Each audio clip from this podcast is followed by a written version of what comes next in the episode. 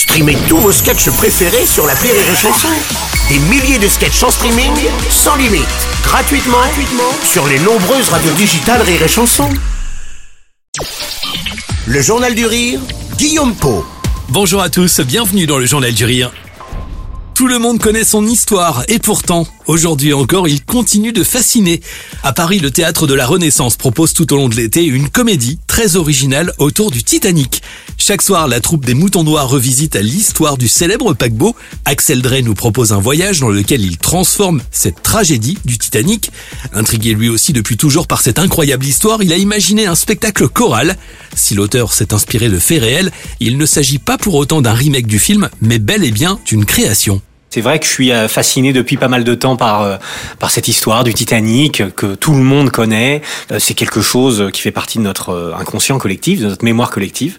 Et voilà, le rapprochement s'est fait. C'est vrai que sur le Titanic, on a l'impression d'être dans, un énorme hôtel flottant et ça se prête un peu à l'univers et à la mécanique comique des, des, des faits d'eau, par exemple.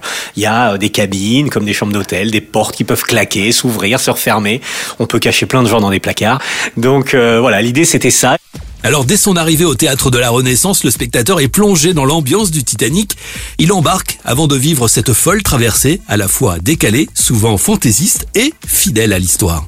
Je suis parti de l'histoire du, Titanic, vraiment du fait divers, et j'ai essayé de, transformer ça en une pièce euh, comique, donc euh, avec des personnages qui existaient dans le fait divers, des personnages qui existaient dans le film aussi pour avoir ces références-là, des personnages que j'ai inventés pour créer cette euh, mécanique, cette dramaturgie. Donc ça, c'était le premier des défis, essayer d'être original avec une histoire que tout le monde croit connaître. Autre défi, écrire des rôles équilibrés pour 12 artistes.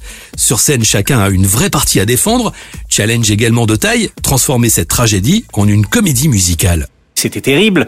Euh, donc euh, on peut pas, euh, voilà, on peut pas éluder ça. On est obligé d'en parler, on est obligé de le traiter. Alors on l'aborde d'une manière un peu fantaisiste, un peu rigolote. On essaie de faire rire les gens pendant 1h30. Et puis dans le dernier quart d'heure, un peu à l'image de ce qui s'est passé finalement pendant cette journée, c'est-à-dire qu'ils sont montés sur ce bateau, tout était formidable. Et pendant une journée ça allait. Et en deux heures, bah, c'était le drame et tout s'est accéléré et ils se sont retrouvés à l'eau avec le, drame qu'on connaît. Le Titanic reste la vedette du spectacle. L'auteur propose aux spectateurs de vivre cette traversée de manière décalée tout en restant fidèle à l'histoire du paquebot à travers des personnages hauts en couleur on raconte des, nouvelles choses. On, on, a des personnages qui sont complètement euh, rocobolesques, absurdes, pardon, euh, qui vont nous faire voyager dans une dans, une histoire improbable. Mais euh, mais l'histoire du Titanic euh, reste l'histoire du Titanic. C'est le personnage principal, c'est le bateau, et ce qui lui est arrivé, bah, on essaye de le raconter, on essaye de le faire ressentir au spectateur avec avec voilà nos moyens et, et, et notre histoire. Titanic est à l'affiche du théâtre de la Renaissance à Paris tout au long de l'été. Le spectacle se joue du mercredi au samedi. Plus d'infos et vos places en passant par.